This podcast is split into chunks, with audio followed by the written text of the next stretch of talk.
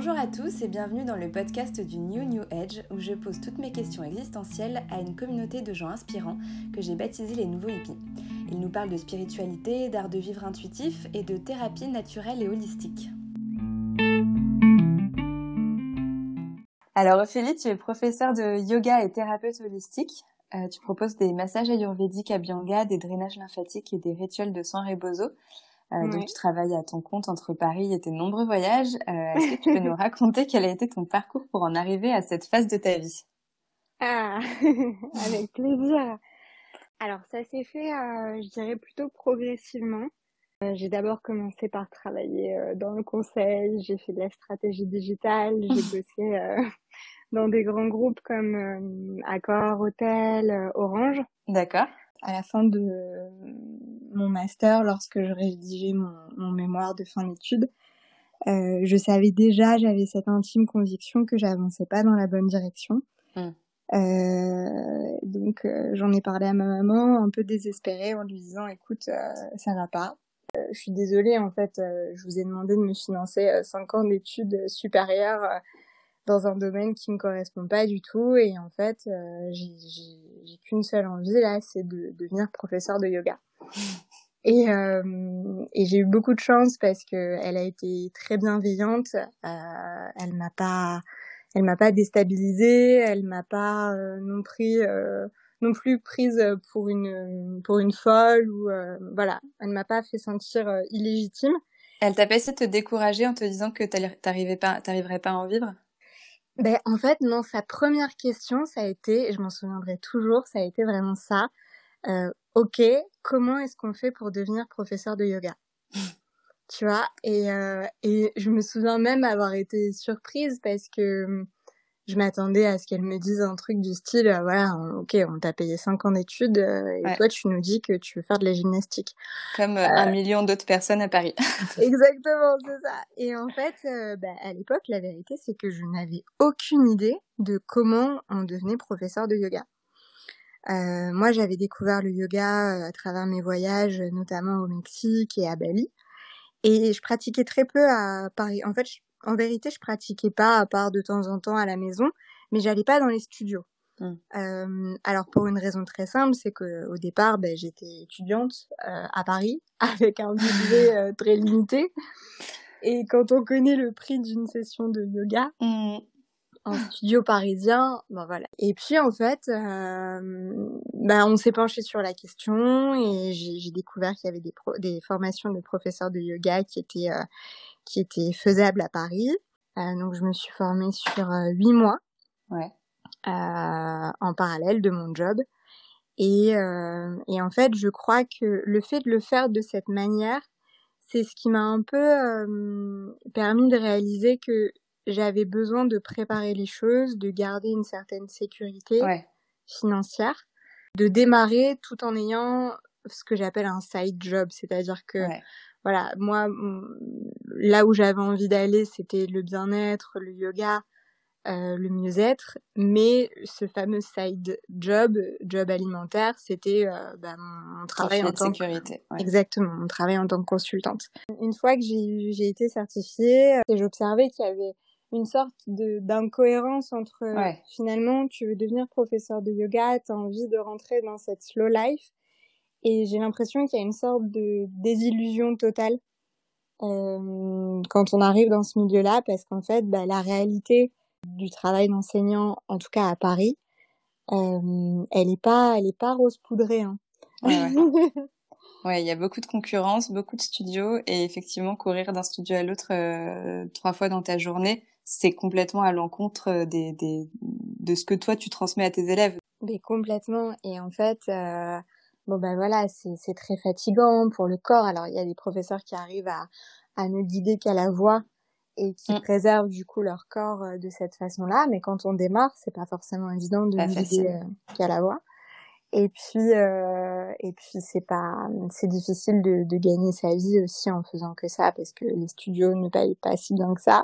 On sait qu'il y a des charges qui sont astronomiques à Paris et voilà, les, lieux coûtent très cher aussi. Et puis à la fin du premier confinement, j'avais commencé à me former au, massage, au massage ayurvédique. je me suis lancée un peu corps et âme dans les soins. J'ai commencé à recevoir des, personnes pour des soins ayurvédiques et puis sonores. J'ai continué à me former. Il y a eu il y a eu le, le, fameux drainage Renata Franca et puis après le Rebosso, donc on mmh. en parlera après. et, euh, et je me revois, tu vois, à une époque un petit peu perdue euh, au lycée ou au collège avec des conseillères d'orientation parce que j'étais une très bonne élève, mais en même temps j'étais euh, très, euh, j'avais beaucoup de problèmes de discipline. J'ai tellement entendu des professeurs dire mais qu'est-ce qu'on va faire de toi? Ou c'est du gâchis, tout ce potentiel. Tu vois, il y avait toujours ce jugement et personne ne savait me dire dans quelle direction en fait je devais aller et, et ce pourquoi j'étais faite. On m'a souvent fait sentir que j'étais pas à la bonne place et en même temps personne n'était capable de m'aider à, à, trouver ma voie. Ouais. Il y a un moment de vie que j'ai vécu euh, au Mexique et qui m'a aidé justement à me trouver davantage, à me révéler. Ouais. Parce que toi, t'as as vécu au Mexique du coup? J'ai vécu au Mexique quand j'avais euh, 18 ans. Ouais. Euh, en fait, je suis partie rejoindre euh, un garçon dont j'étais folle amoureuse, oh. qui était parti vivre là-bas. La vie a fait que, euh, avec ce garçon, on s'est perdu de vue, mais en revanche, j'ai développé une véritable histoire d'amour avec euh, avec le Mexique, le, Mexique, et les, les personnes que j'ai rencontrées là-bas, qui m'ont accueilli et qui m'ont appris à ouvrir mon cœur. En fait, je crois que mmh. c'est ça. Ouais, c'est génial d'apprendre ça à 18 ans. Ouais, ben, je crois que j'ai été un petit peu torturée à l'adolescence, tu sais. J'avais ce sentiment que quand tu disais à quelqu'un que tu l'aimais ou que tu dévoilais un petit peu tes faiblesses, mmh. bah t'étais quelqu'un de faible, que du coup on pouvait te faire du mal. C'est quelque chose qui me faisait peur de laisser tomber le masque, de sortir de ma carapace. Et donc j'étais très dure, j'étais euh, extrêmement exigeante, euh, je pouvais avoir des, des, des mots mais terriblement, euh, ouais, très durs avec mes amis, avec ma famille. Les femmes qui m'ont accueillie là-bas m'ont percé à jour, mais dès mon arrivée en me disant mais il va falloir accepter de, de baisser les armes maintenant. Et, et en fait c'est ça ta force, et, euh, et c'est tellement beau. Et, elle me disait tout le temps, tu as énormément à donner, à partager, à offrir. Euh, mais il va falloir apprendre à, à, guérir, à te soigner. Et en fait, euh, une fois que tu auras fait ça, tu pourras faire énormément de bien mmh, autour de toi. Autour de toi, ouais. Mmh. Et donc je vivais, je vivais dans une famille où il y avait beaucoup de femmes. et puis des femmes très connectées entre elles. Elles avaient vraiment ce sens de de la sororité, tu mmh. vois. Elles se reliaient beaucoup entre elles. Euh, euh, elles se, il y avait beaucoup de, on me massait beaucoup, tu vois, là-bas.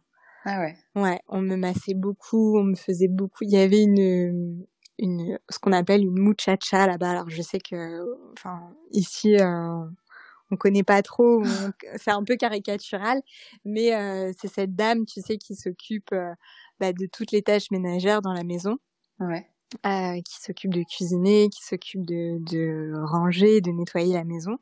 Et en fait, le soir, elle me tressait les cheveux pour dormir. Et moi, je lui demandais jamais rien. Et je me souviens quand euh, j'échangeais avec ma maman au téléphone ou sur Skype euh, pour lui donner des nouvelles, je lui disais, mais maman, ici, euh, on me masse, on me tresse les cheveux avant de dormir. Comme une princesse. Mais j'étais une vraie princesse. Et c'était tellement naturel pour elle de faire ça. Et, euh, et cette douceur, en fait, moi, elle m'a aidé à... Je crois que ouais, c'est ce qui m'a aidé à guérir, en fait. À comprendre que c'était beau, c'était réconfortant. Et, euh, et quand je suis rentrée après en France, j'ai été beaucoup plus affectueuse avec euh, mes proches, avec ma maman, avec ma sœur. J'ai recherché ça. Beaucoup plus féminine, finalement. Beaucoup plus féminine, mmh. exactement. Et puis c'est là-bas que j'ai découvert les rituels, euh, les cérémonies euh, de pleine lune, de nouvelle lune, les chants, le tambour, les rituels dans les thémascales. Peut-être que tu ah connais. ça je connais pas. En fait, les thémascales, ce sont des, des grandes, enfin, des grandes, des, des huttes de sudation, ah. dans lesquelles on se regroupe C'est assez bas de plafond. En général, il faut presque s'accroupir pour rentrer à l'intérieur. Il faut pas être claustrophobe et justement, on est challengé pendant les cérémonies par rapport à ça parce que donc la, le but c'est de faire monter la température. Ouais et euh, un chaman guide les cérémonies en jouant du tambour, euh, en nous fouettant avec euh, des, des bouquets d'herbes sacrées, avec de la sauge, du basilic. Et en fait, évidemment, le, le fait d'être enfermé avec cette chaleur qui est pas mmh. facile à supporter, ça nous oblige à, à lâcher le mental. Parce que si on est trop dans le mental, en fait, la première chose qu'on fait, c'est sortir. Au bout de dix minutes, tu tiens pas. tu suffoques. Tu suffoques complètement et t'as qu'une envie, c'est de, de, de t'extirper de là. Et, euh, et c'est ce qui m'est arrivé d'ailleurs les premières fois, les premières cérémonies de Témascal, je suis restée, je crois, 10-12 minutes peut-être. Euh, avant de pouvoir passer euh, ce qu'on appelle des portes. Donc on dit qu'on passe plusieurs portes euh, durant une cérémonie du Témascal. Et euh, mais les, les, premières fois, moi, j'étais pas du tout capable de, de, passer toutes les portes. Mais il se passe quoi pendant ces passages de portes? Euh, En fait, c'est, je dirais que c'est des des étapes où euh, euh tu vas faire face euh,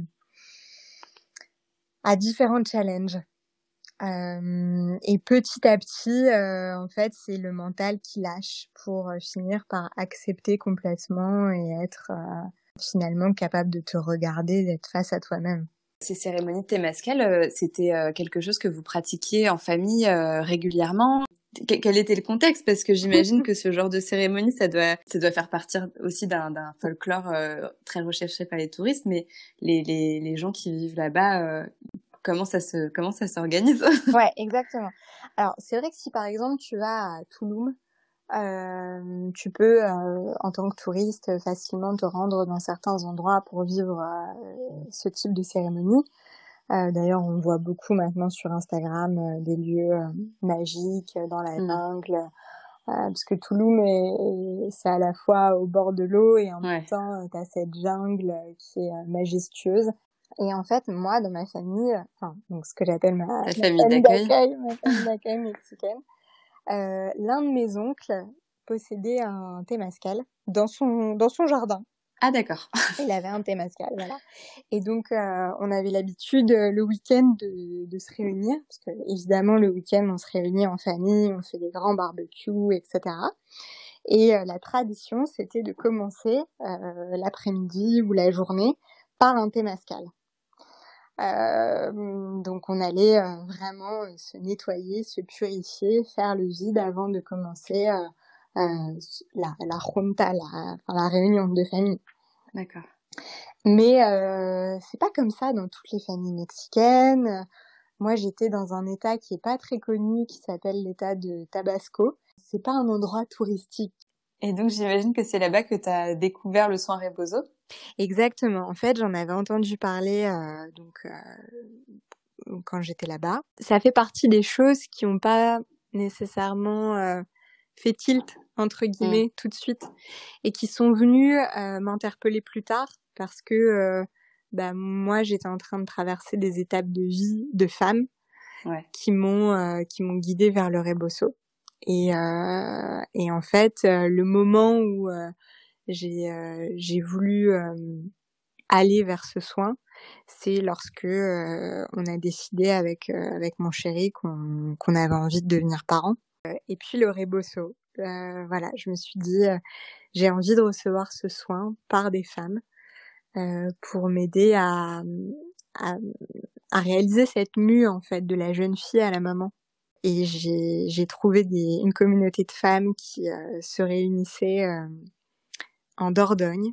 Euh, donc euh, c'était l'année dernière à l'équinoxe du, du printemps.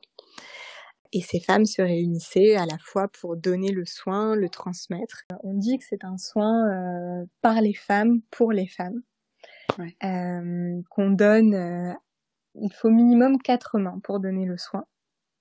En fait, on le reçoit pas tous les mois comme un massage taille ou un massage euh, on le reçoit véritablement lorsqu'on passe euh, des, étapes de vie euh, clés vraiment importantes.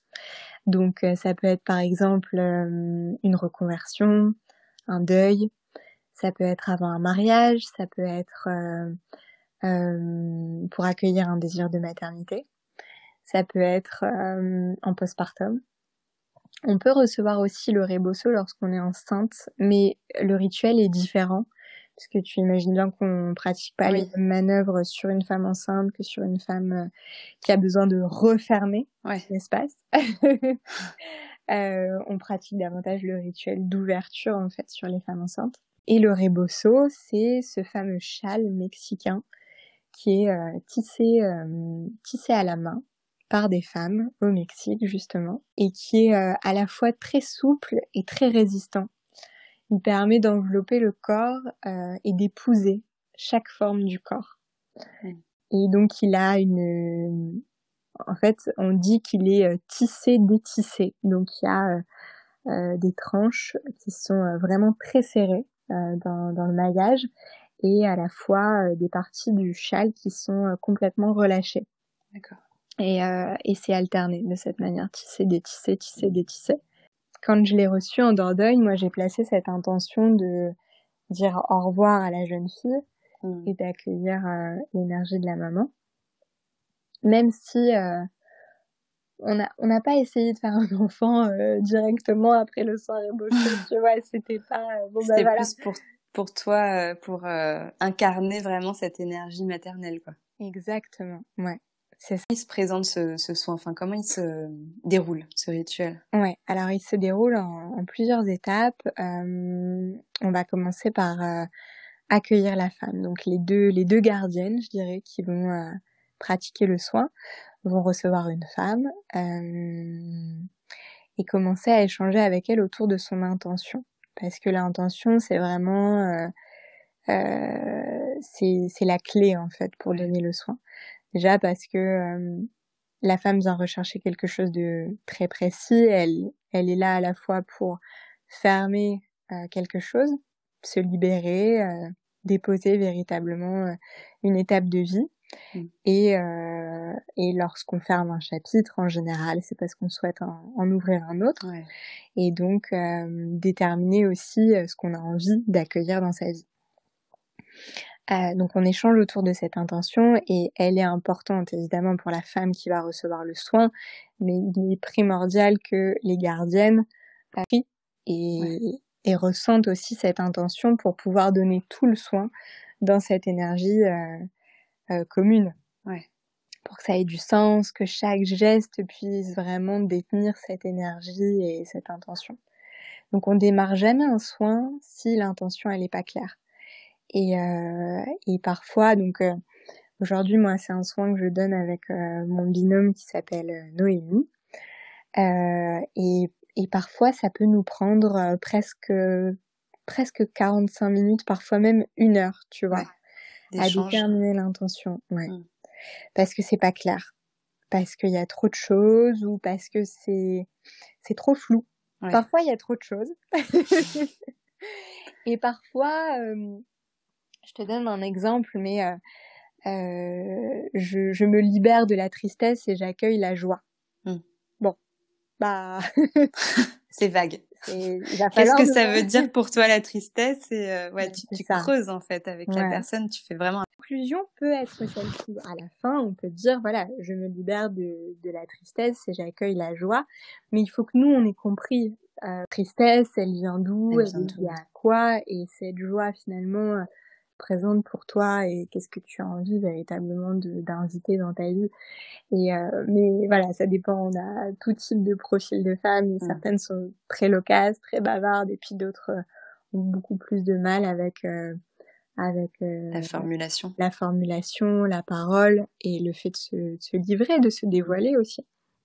Les femmes viennent à nous parce que elles, elles connaissent soit Noémie, soit elles me connaissent moi. Euh, alors c'est pas forcément euh, une connaissance qui est profonde et personnelle, mais ça peut être par les réseaux sociaux. Elles sont sensibles à ce qu'on partage, à des messages qu'on a portés, à voilà. Euh, mais elles en connaissent toujours euh, une de nous en particulier. Et donc c'est aussi le moment de, de rencontrer la deuxième gardienne Donc euh, c'est pas forcément évident de se livrer la première fois face à une personne qu'on n'a jamais rencontrée, parfois deux personnes qu'on n'a jamais rencontrées. Et puis euh, donc je vais poursuivre avec euh, la suite du rituel, mais la femme se dépose nue dans le cocon dans lequel nous on va l'envelopper. Donc c'est quand même très puissant aussi, tu vois, de se de se mettre à nu mmh. devant devant deux femmes comme ça. Donc une fois que l'intention est placée, euh, on invite la femme à allumer une bougie pour euh, symboliser justement l'ouverture de cet espace et son intention. Et, euh, et ensuite, on l'invite à se déposer dans son cocon. Donc traditionnellement, la femme est nue à l'intérieur du cocon. Ce qu'on partage, nous, avec les femmes qu'on reçoit, c'est que si véritablement c'est quelque chose qui va les déranger, qui va les sortir du soin, qui va les empêcher de s'abandonner totalement, évidemment, on peut garder euh, le sous-vêtement du bas, une culotte, ou... parce que, euh, enfin, notre but n'est absolument pas de mettre les femmes mal à l'aise, même si symboliquement, euh, voilà, il faut être prête à, à tout retirer, et on insiste même sur le fait de retirer les bijoux Mmh. de pas rester accroché à un pendentif, à une bague, à un bracelet. Oui, parce que les bijoux, ça dit, ça dit quelque chose euh, de ton histoire, de ton, de, de ta famille peut-être. Ça, c'est une forte euh, marqueur de personnalité aussi. Exactement. Et il y a, y a cette notion d'attachement aussi, et, euh, et finalement de, de, de transmettre aux femmes comme message, c'est que vous n'avez besoin de rien mmh. d'autre que de vous-même et, euh, et il faut savoir aussi se mettre à nu pour pouvoir euh, bah, se, se, révéler et éclore. Et, euh, et dans le rebosso, il y a cette notion de je suis dans mon cocon, je suis rassemblée, je suis entourée. Et en même temps, il y a cette volonté de d'éclore, de sortir de sa coquille, euh, cette image de la chrysalide qui se libère à la fin de, de son cocon. Donc euh, on l'enveloppe bien au chaud dans des draps. En général, il y a un drap euh, dans lequel la femme est complètement enveloppée, donc vraiment momifiée euh, dans un cocon, et ce drap va recevoir l'huile de massage. Et puis euh, il y a une couche supérieure, en général un plaid. donc nous, on essaie d'utiliser des, jolies matières comme de la gaze de coton, du lin, des fibres naturelles. Exactement et, euh, et on essaie voilà de maintenir la chaleur le plus possible.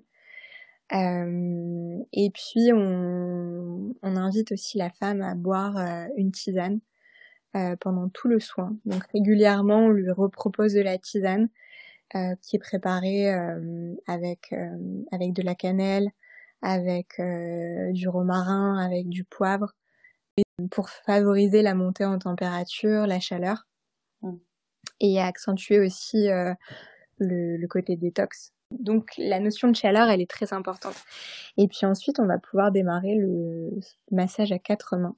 Quand il y a deux gardiennes, leur rôle, c'est vraiment d'envelopper la femme le plus possible. Que jamais il n'y ait que deux mains sur le corps de la femme, qu'elle soit toujours enveloppée de ces quatre mains. Et donc on vient euh, découvrir les parties du corps petit à petit pour venir les masser. Donc il n'y a jamais un moment où en fait on va retirer le cocon totalement.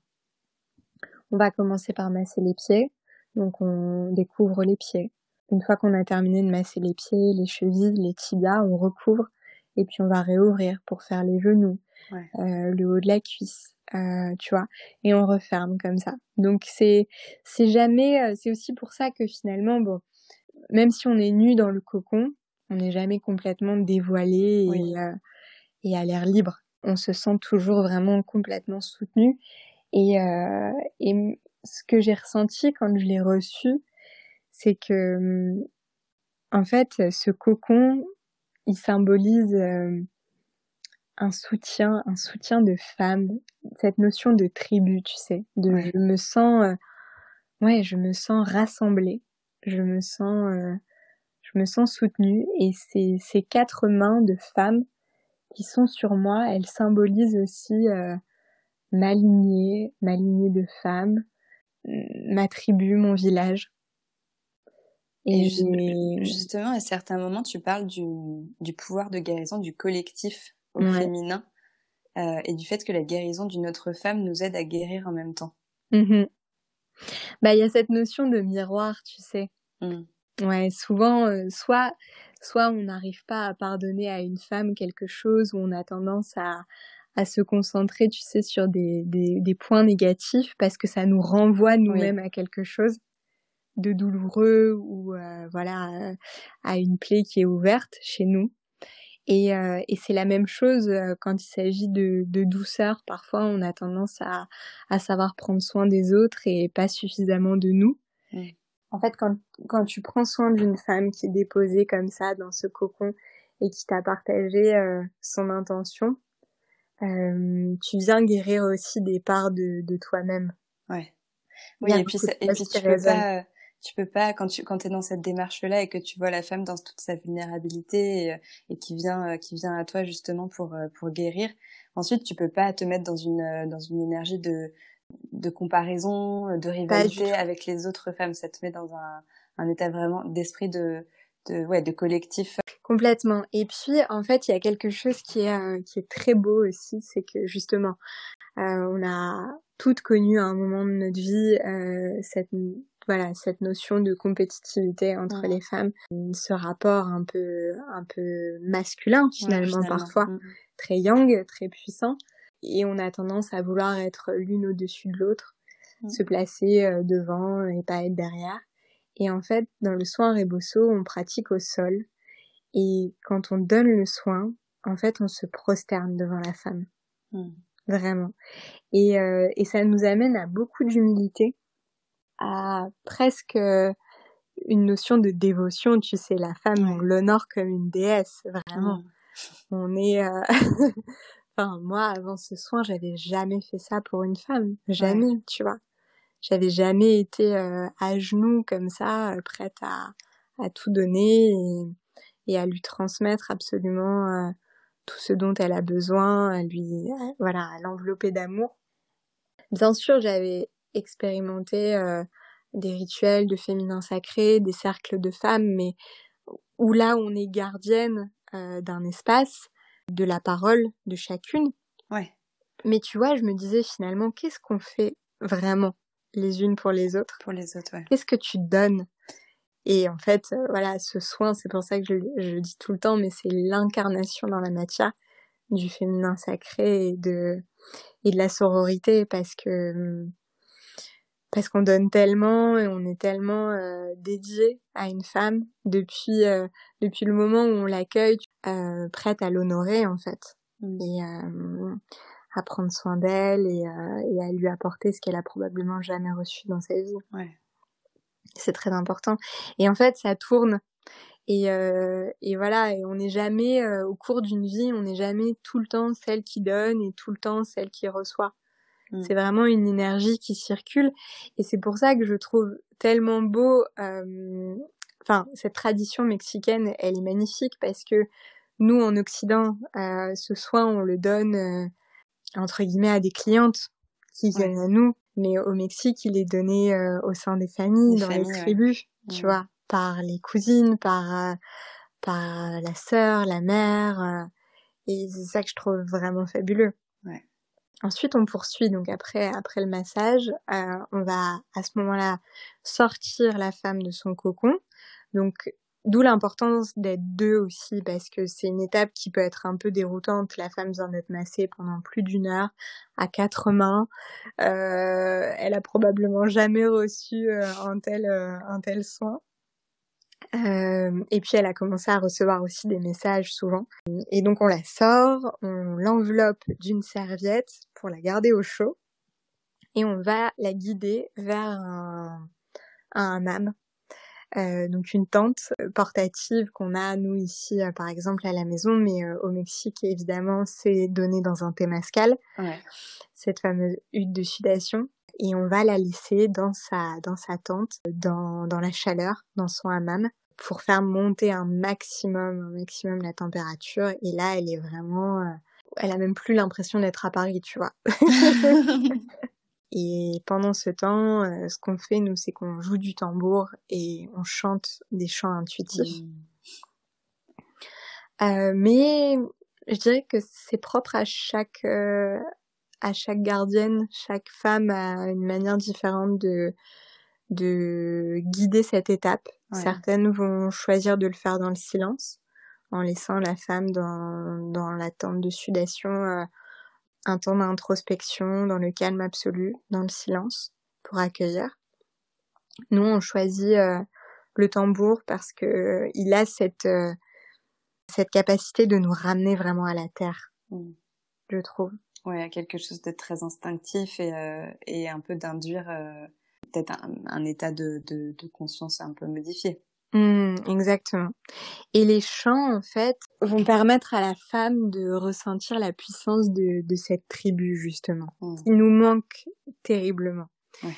Il nous manque souvent dans nos passages de vie, nos passages de femmes. On a des amis, on a des, des familles, mais, euh, mais cette tribu, elle est tellement importante. Et encore plus quand euh, il s'agit de, de donner un soin à une femme en postpartum parce que euh, parce que c'est souvent des moments de vie qu'elle traverse seule et donc nous on est là pour leur rappeler aussi que ben, elles le sont pas.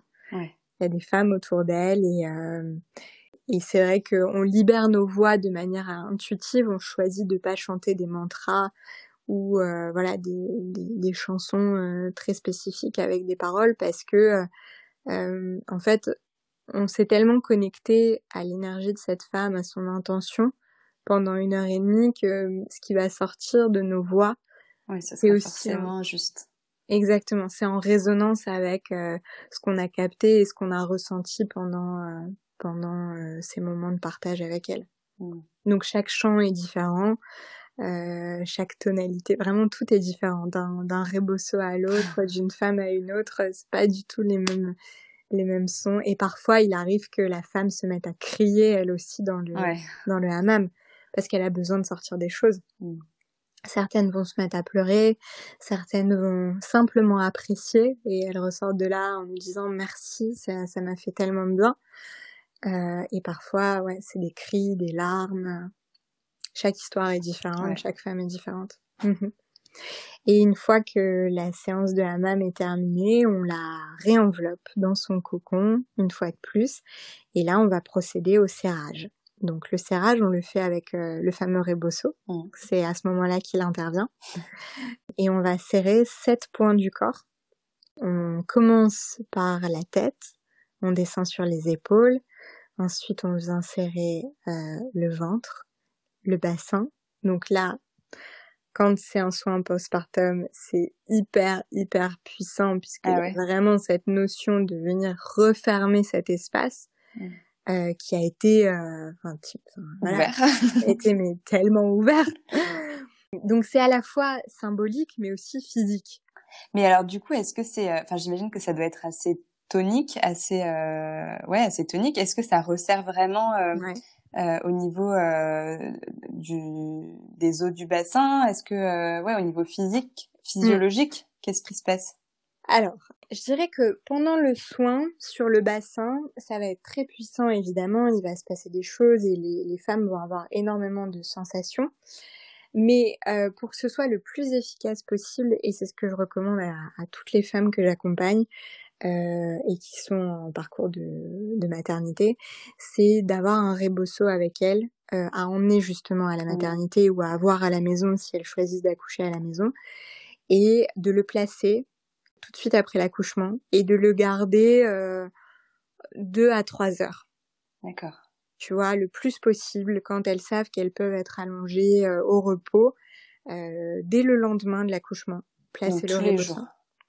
Ouais, exactement pour vraiment. Euh, alors évidemment, quand c'est un, une césarienne, euh, c'est différent puisque de toute manière, on attendra la cicatrisation euh, parfaite et complète avant de pratiquer un soin rebosso.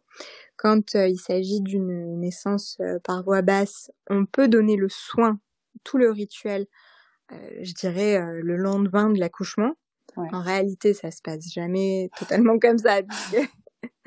Évidemment. Tu débarques pas à la maternité avec ta tente de sudation et tes tambours, j'imagine. C'est ça, même si ce serait incroyable. mais euh, les femmes attendent, attendent un petit moment et en général, elles viennent même euh, au terme des 40 jours. Ouais.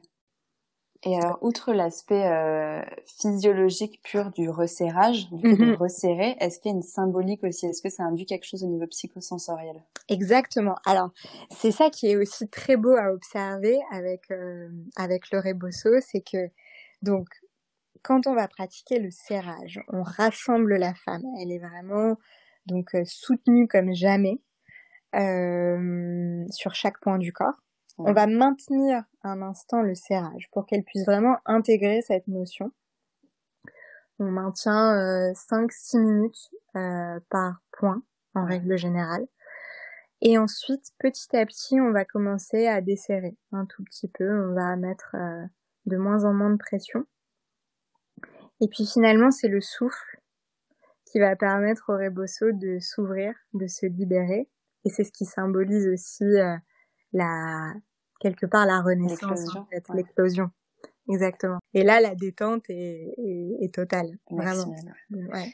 Et alors, quand tu parles de de ouais de resserrage et de garder le, le rebosso serré pendant six minutes, moi ça me ça m'évoque euh, euh, le fait de se, ré, se réancrer finalement dans son corps, de se réincarner presque. Exactement. Ouais. Ouais. Complètement, c'est tout à fait ça. Après, euh, chaque femme a... Ce qui, est, ce qui est trop beau, c'est que euh, évidemment, à chaque fois qu'une femme le reçoit, elle a un retour d'expérience qui est différent, tu vois, d'une femme à une autre. Les sensations sont.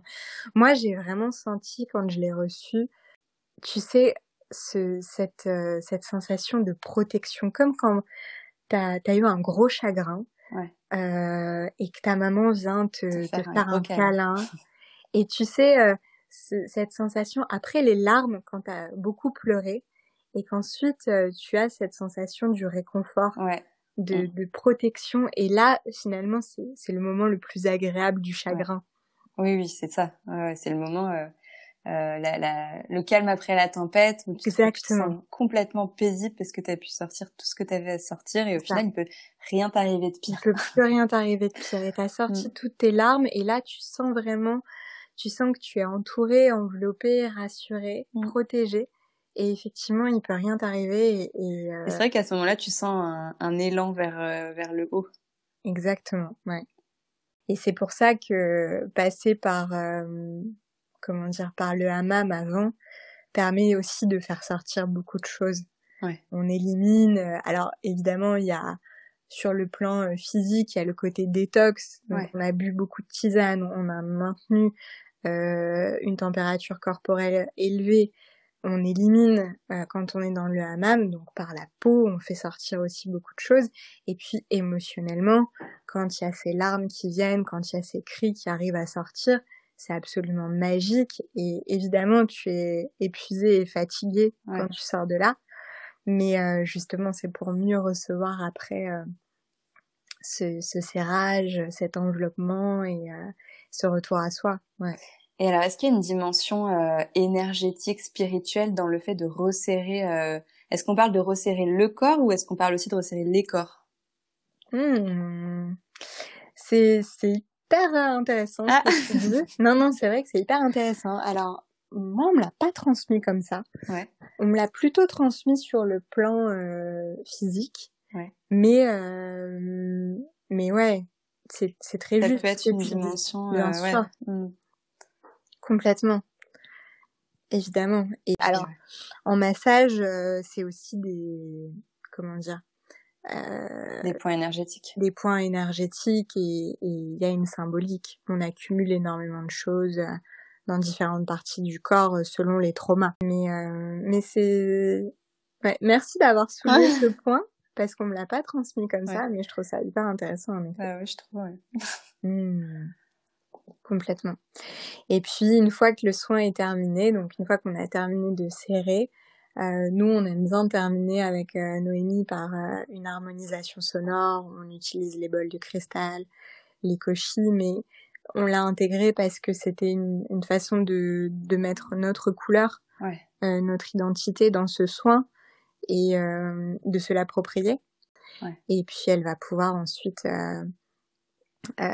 souffler sa bougie qu'elle avait allumée en début de, de cérémonie. Et puis, nous, on l'invite à tirer une carte. Alors, ce qu'on aime bien faire aussi, c'est tirer une carte d'oracle en début de soin et en tirer une à la fin. Et, et c'est toujours, ça nous fait tout le temps beaucoup sourire, en fait. Moi, quand j'ai terminé mon soin, euh, donc j'ai eu la chance de le recevoir dans une maison au bord d'une rivière mmh. en Dordogne. Et quand je suis sortie de mon cocon, j'ai demandé aux femmes de m'accompagner à la rivière et je me suis jetée nue dans la rivière. Et l'eau était à 9 euh, ou 10 degrés, je crois. Mais c'était, euh, ça a été mon, mon, appel. Et puis pour la petite anecdote, euh, j'ai placé cette intention et j'ai reçu ce soin le, le 27 mars 2020 non, 2021, je suis perdue dans les années. Et le terme de ma grossesse euh, est exactement à la même date, mais 2022. Euh, ah, ah, c'est fou. c'est une histoire de... c'est magique, on peut le dire. Ouais, vraiment, c'est magnifique, très symbolique. Et alors, parmi tous ces moments entre femmes euh, auxquels tu as pu assister, est-ce qu'il y a une expérience, un partage qui t'a le plus touché? Je crois que justement c'était pendant ce week-end de, de, transmission lorsque moi je l'ai reçu. Ouais. Euh, on travaillait en fait euh, en, en, trio euh, pour donner les soins parce que forcément il y avait toujours euh, deux femmes qui le donnaient et une femme qui le recevait.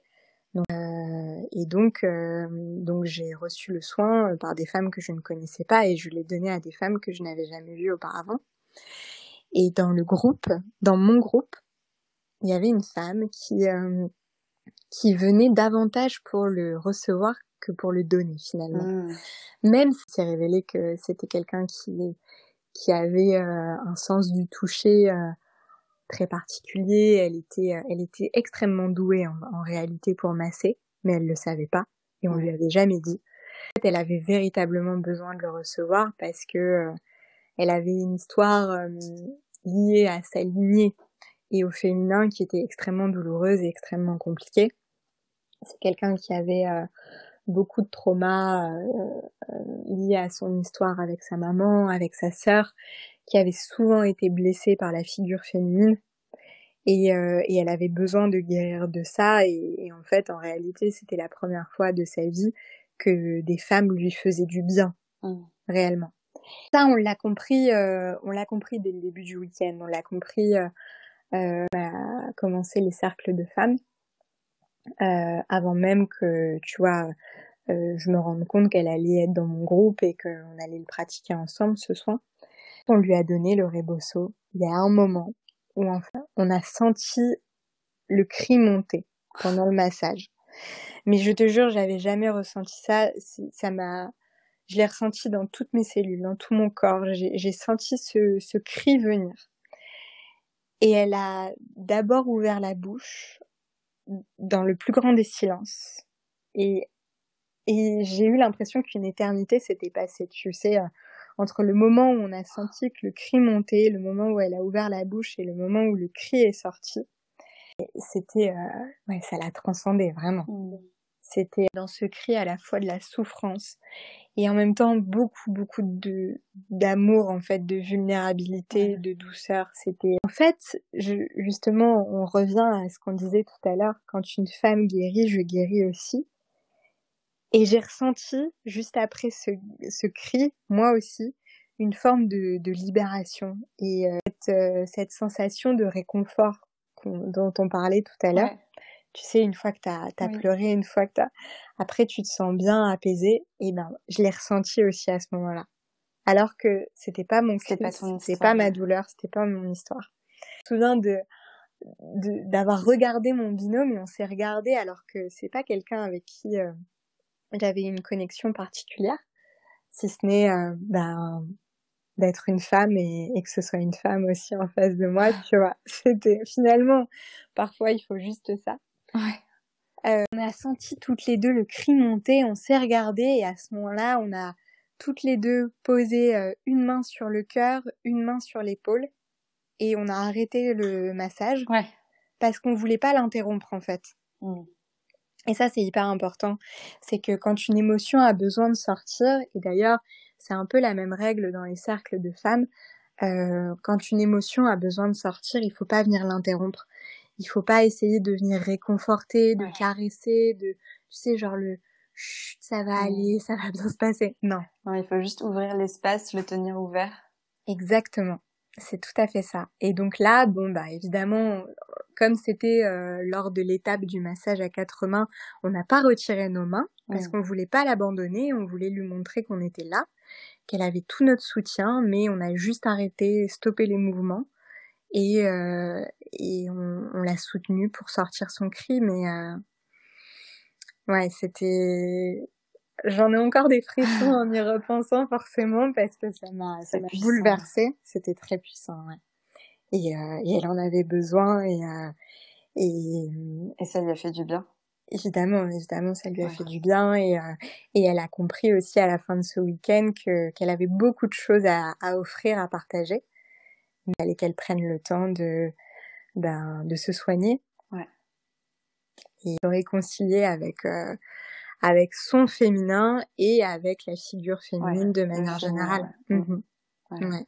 complètement. Ouais, ce qui est pas si euh, évident quand euh, justement on vit dans une société plutôt euh, plutôt masculine, patriarcale, et que pour bah, pour s'en sortir finalement on est obligé de combattre avec les mêmes armes, et au final on est on se sent presque menacé par quand une, une, femme arrive à s'en sortir par elle-même et à, à à briller, on, on, on, pense que ça vient euh, diminuer notre propre lumière, alors qu'au final, c'est plutôt très très inspirant. Exactement, ouais, c'est vrai. Moi, j'ai beaucoup, euh, j'ai beaucoup été confrontée à ça dans ma vie, ouais. euh, à, à, des femmes qui se sentaient euh, menacées. menacées. Ouais, j'ai j'ai connu beaucoup de personnes euh, qui m'ont témoigné de la jalousie. Ouais, de la jalousie et puis qui ont fait preuve de, de méchanceté vraiment, qui m'ont ouais. blessée profondément. Il y avait cette euh, ouais ce, cette notion de concurrence, de cette peur de l'autre, euh, mm. cette euh, cette envie de briller plus fort. C'est pas facile, c'est pas facile d'y être confronté. C'est la conscience de la, la fausse conscience de la, la enfin l'illusion de la séparation au final de de, de penser que oui pour pour t'en sortir il faut que tu écrases l'autre et que tu peux pas tu peux exister euh, l'autre euh, te, te, ouais te vole la vedette. Et, euh, Exactement. moi, moi, aussi je l'ai énormément euh, subi ça euh, depuis toute petite. Mmh. et encore aujourd'hui j'ai j'ai j'ai fait un passage en plus dans l'univers de la mode. Donc là c'était vraiment ah oui les caricatures. Je crois que c'est au premier cercle de femmes auquel j'ai assisté où vraiment je me suis j'ai pris conscience de ça en fait que que il y avait de la place pour tout le monde et qu'au final la, la, lumière de lune venait plutôt euh, un peu comme la lune finalement, tu vois, la lune elle, elle, réfléchit la lumière du soleil et, euh, et la lumière des, de, de, de lune va, va, venir finalement euh, irradier les autres et, et les inspirer et, et, et, ça fait une chaîne de, de lumière et d'amour quoi finalement. Exactement ça, c'est trop beau ce que tu dis, c'est magnifique. Mais c'est vrai que ouais et, et tu vois moi j'ai dû faire j'ai dû faire beaucoup de tri autour de moi, alors avec beaucoup de bienveillance. Ouais. Euh, mais parfois, voilà, j'ai une amie qui m'avait dit ça. Je crois que sa phrase, ça avait été pour son propre bien-être, il faut parfois faire preuve de discrimination vis-à-vis -vis de certaines relations. C'est ma copine Kaliane qui m'avait dit ça et, euh, et c'est la vérité. Et ouais. du coup, euh, moi, j'ai plus aucune j'ai plus aucun complexe en fait à éloigner certaines personnes de moi. Parce que euh, parce que alors sans dire que ce sont des personnes toxiques parce que c'est pas le but mais notre relation peut être toxique ouais. en tout cas elle te fait pas sentir euh, au mieux exactement et donc euh, voilà moi je préfère même si évidemment je rêve d'un monde où toutes les femmes s'enlacent, s'embrassent, se prennent par la main. Euh, exactement, ce serait tellement, ce serait tellement beau, mais tout le monde n'est pas prêt. Non. Et, euh, et ça veut pas dire que bah, quand euh, on s'est rencontrés ou quand on s'est croisés, on n'était peut-être pas prête. Euh, peut-être qu'on le sera plus tard en fait. Mais surtout que ta démarche, cette démarche-là, peut-être que ça peut justement faire euh, une prise de conscience peut-être pas tout de suite, mais et aujourd'hui, du coup, j'ai la chance d'être entourée, tu vois, j'ai des bonnes fées autour de moi qui ont bah, cette cette conscience du collectif et, qui, et qui se font briller entre elles et qui et qui n'ont pas peur de la lumière de l'autre, au contraire, et qui ouais, qui, qui vivent pleinement la sororité, tu vois. Mmh, c'est génial. Euh, écoute, j'avais prévu de te poser euh, des questions sur les blessing ways, sur euh, ce que tu me racontais la dernière fois, mais en fait, euh, c'est tellement cette conclusion est tellement belle et en même temps, le, le, la discussion autour du rebosso est tellement, c'est tellement beau. Enfin, tu vois, tu, tu nous as emmené du, du, du, début jusqu'à la fin du rituel et, et j'ai plutôt envie de, de terminer là-dessus et Trop bien. parce que voilà, c'est ça, ça, ça mérite pas. Enfin, c'est c'est suffisant en soi et voilà. Avec plaisir. Bah, je te remercie Ophélie de ce temps que tu nous as consacré et d'avoir euh, bah, ouvert un petit peu notre euh, nos consciences sur euh, l'importance du collectif au féminin et, et, de se sentir vraiment soutenu par sa tribu. Mhm. merci beaucoup. Merci à toi Clélia, merci beaucoup de m'avoir donné la parole et ouvert ton espace.